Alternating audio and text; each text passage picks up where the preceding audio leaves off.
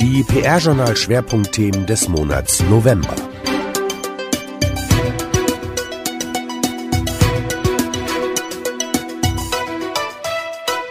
Im Kommunikationsmonat November wurde die Diskussion über den Wert von Berufseinsteigern zu einer Diskussion mit den angehenden Kommunikationsprofis.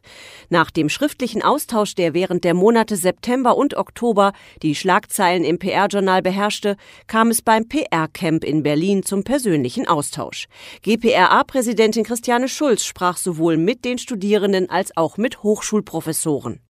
Ein weiteres Top-Thema im November war eine Studie über die Rolle des Aufsichtsrates in der Krisenkommunikation. Insbesondere auf Seiten der Unternehmen dürften die Ergebnisse der Untersuchung von Hering Schuppener Consulting, der Kanzlei Nörr und der Technischen Universität Berlin für Aufmerksamkeit gesorgt haben. Demnach wächst in Krisenzeiten die Erwartung, dass auch der Aufsichtsrat kommunizieren möge.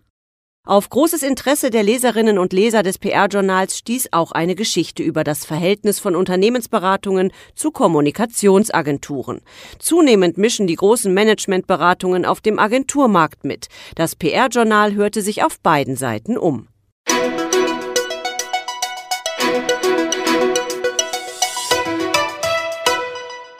Nachwuchsdebatte Nachdem im PR-Journal und anderen Medien wochenlang mit großer Resonanz über das Thema Wert von Berufseinsteigern diskutiert wurde, kam es beim PR-Report Camp am 13. November in Berlin zu einem persönlichen Zusammentreffen der Protagonisten. Die Einstiegsgehälter und die Qualität des Nachwuchses waren die Hauptthemen von drei Podiumsdiskussionen. Die Stimmung unter den zahlreichen studentischen Teilnehmern der Branchennachwuchs hat genug von den schönen Worten und verlangt von Agenturen höhere Einstiegsgehälter. GPRA-Präsidentin Christiane Schulz hatte im Vorfeld verlauten lassen, Kunden seien kaum bereit, für Beratung von Berufseinsteigern vernünftige Honorare zu zahlen. Trainees und Volontäre könnten wenig Wertschöpfendes in eine Agentur einbringen.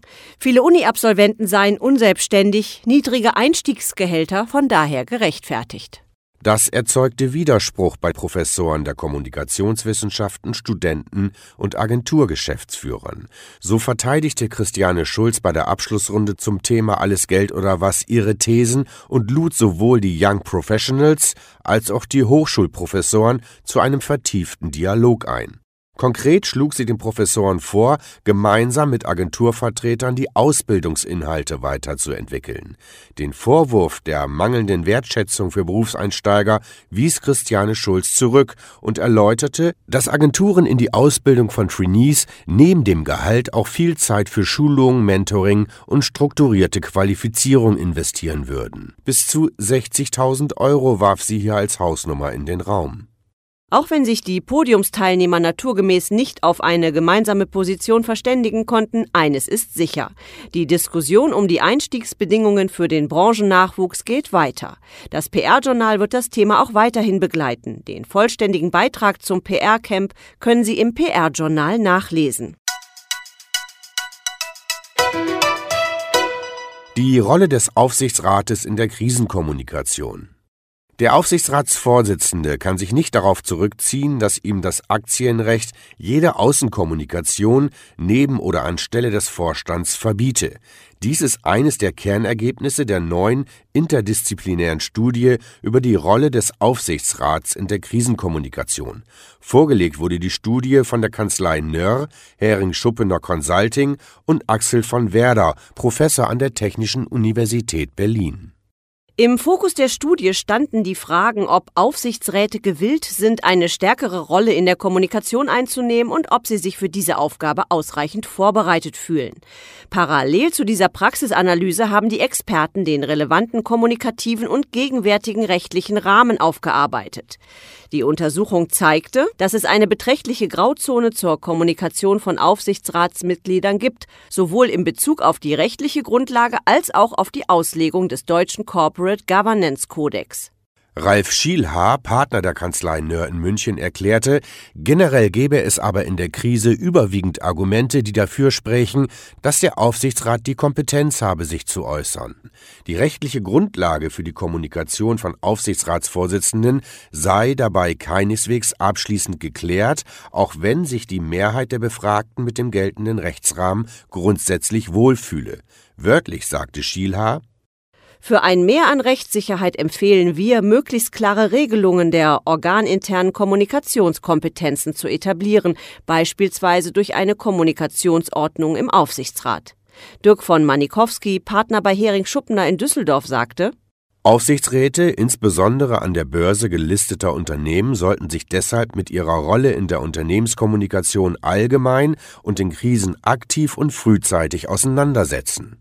Den ausführlichen Bericht zur Studie und die Hinweise zur Bestellung der Studie finden sich im PR-Journal.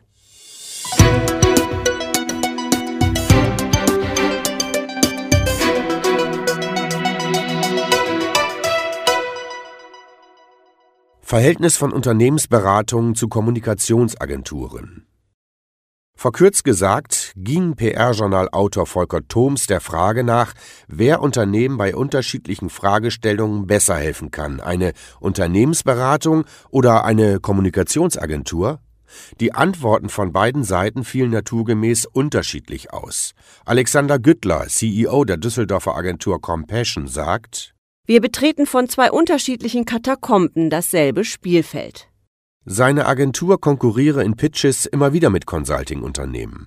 Dass Unternehmensberatung mit ihrem betriebswirtschaftlichen Know-how und ihrer Analysestärke in der Kommunikation die Nase vorn haben werden, glaubt Güttler nicht. Sie besäßen zwar enorme strategische Kompetenz, um Prozesse weiterzuentwickeln, allerdings fehlt ihnen häufig Kreativität und das anarchische Element, um zu Lösungen zu kommen, die von der reinen Beraterlogik abweichen, erklärt Güttler. Frank Behrens, Senior Advisor bei Serviceplan PR und Content, argumentiert ähnlich. Zitat in der Regel arbeiten bei den Unternehmensberatern weniger kreative Macher, dafür mehr Analysten und Strategen, gerade wenn es um Businessmodelle geht. In Agenturen geht es gefühlt etwas lockerer zu, aber in den Consultancies hat die Krawattendichte auch abgenommen. Insbesondere bei Ausschreibungen und Projekten mit einem hohen strategischen Anteil treffen Agenturen auf Unternehmensberatungen. Oft aber nicht im One-to-One, -One, sondern als Bietergemeinschaft, so Behrendt. Auch vor Jahren seien Unternehmensberatungen schon mit PR- oder Werbeagenturen im Tandem aufgelaufen. Die Unternehmensberatung Roland Berger hat in den vergangenen Jahren seine kommunikativen Kompetenzen ausgebaut. Thorsten Oltmanns, Leiter der Practice Group Executive Communications und Partner, sagt, dass als erste Managementberatung Roland Berger einen eigenen Geschäftsbereich für Kommunikation und Stakeholder Management eingerichtet habe. Die Umsetzung stehe bei Roland Berger aber nicht im Vordergrund. Zitat wir denken aus dem Geschäftsmodell und der Strategie des Unternehmens heraus ganzheitlich und nutzen Methoden und Instrumente der klassischen Beratung für die Kommunikation, etwa unsere Benchmarking-Datenbanken. Kai-Peter Rath, Director of Communications Europe bei McKinsey, erklärte, Wer ein Unternehmen nachhaltig verändern möchte, muss das Management, die Mitarbeiter, gegebenenfalls den Kapitalmarkt und die Öffentlichkeit begeistern. Sonst stellt sich der Erfolg nicht ein. Keine gute Strategie ohne gute Kommunikation, keine sinnvolle Kommunikation ohne durchdachte Strategie. Und wie ist es nun um das künftige Verhältnis von Managementberatung und Agenturen zueinander bestellt? Güttler hält es für wahrscheinlicher, dass Unternehmensberatungen Agenturen akquirieren, als dass sie aus sich heraus Abteilungen für Kommunikation aufbauten. Hierfür brauche man zumindest teilweise eine andere Kultur, die man zulassen müsse. Lesen Sie den vollständigen Beitrag im PR-Journal.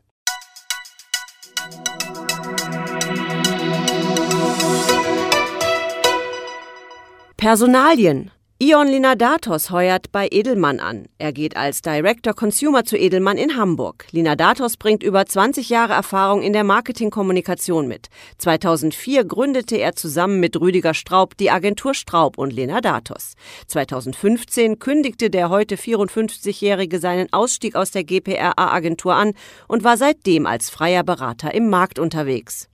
Christiane Wolf, Kommunikationschefin der Serviceplan-Gruppe München, verlässt die größte deutsche inhabergeführte Agenturgruppe zum Jahresende 2018. Wolf, die als Chief Corporate Communications Officer auch Mitglied der Geschäftsleitung von Serviceplan Deutschland ist und seit 2011 dort arbeitet, will sich selbstständig machen. Babette Kemper startet im Januar 2019 in Düsseldorf mit Achtung Mary, eine neue Kommunikationsagentur gemeinsam mit dem Partner Achtung.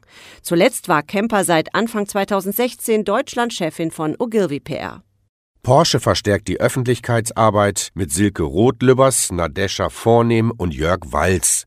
Josef Aweck, Leiter Öffentlichkeitsarbeit und Presse bei Porsche, erklärte dazu, wir wollen unsere interne und externe Kommunikation gezielt ausbauen. Auch Themen wie Design, Marke und Lifestyle werden künftig eine noch größere Rolle spielen.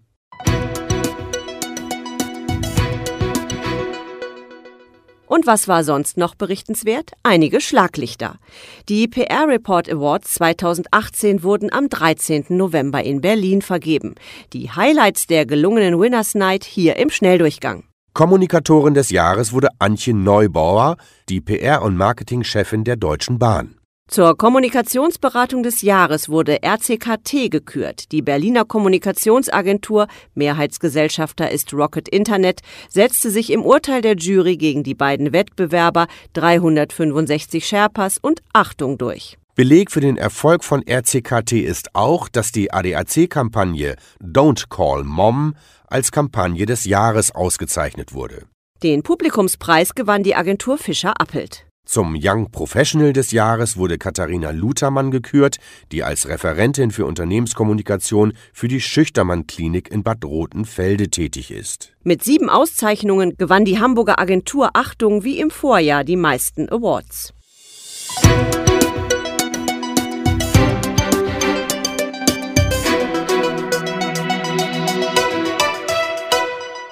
Edelmann setzt sich in Deutschland mit einer neuen Positionierungskampagne selbstbewusst in Szene. Der neue Claim von Edelmann Deutschland lautet dabei Success built on Trust. Mit der Kampagne will Edelmann ein deutliches Zeichen für die Bedeutung von Vertrauen in der Kommunikation setzen. Der Krisenkommunikationsgipfel 2019 wirft seine Schatten voraus. Er findet am 20. März in Köln statt. Veranstalter ist der Krisennavigator, Institut für Krisenforschung, ein Spin-off der Universität Kiel. Erwartet werden rund 200 Gäste aus dem Kommunikationsmanagement und der Krisenberatung. Und zum guten Schluss noch zwei Hinweise in eigener Sache.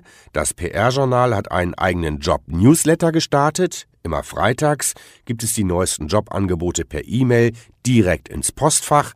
Wer das nicht abwarten möchte, kann sich ein Benachrichtigungsabo einrichten. Sobald ein neuer Job der gewünschten Kategorie in unserer Jobbörse dann veröffentlicht wird, werden Sie direkt benachrichtigt. Nähere Infos gibt's unter jobs.pr-journal.de. Übrigens, die PR-Journal Monatsbilanz. Im November gab es im PR-Journal 259 Einzelmeldungen, davon 57 Personalien und 22 Etatmeldungen. Mehr Wissenswertes aus der PR- und Kommunikationsbranche findet sich direkt auf der PR-Journal-Website oder bei PR-Journal Plus, der Plattform für Bewegtbildinhalte. Produziert wurde dieser Podcast in Zusammenarbeit mit Radio Office, der Audioagentur aus St. Augustin.